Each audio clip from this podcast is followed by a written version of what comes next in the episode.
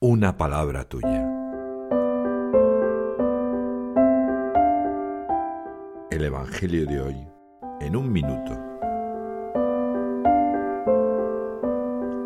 Juan en los primeros seis versículos del capítulo 14 narra el momento en el que tras haber anunciado a Pedro que lo va a traicionar, Jesús da esperanza a sus discípulos.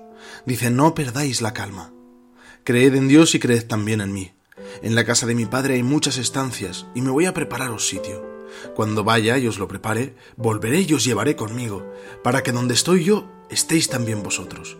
Y a donde yo voy ya sabéis el camino. Tomás le dice que no saben a dónde va. ¿Cómo podemos saber el camino?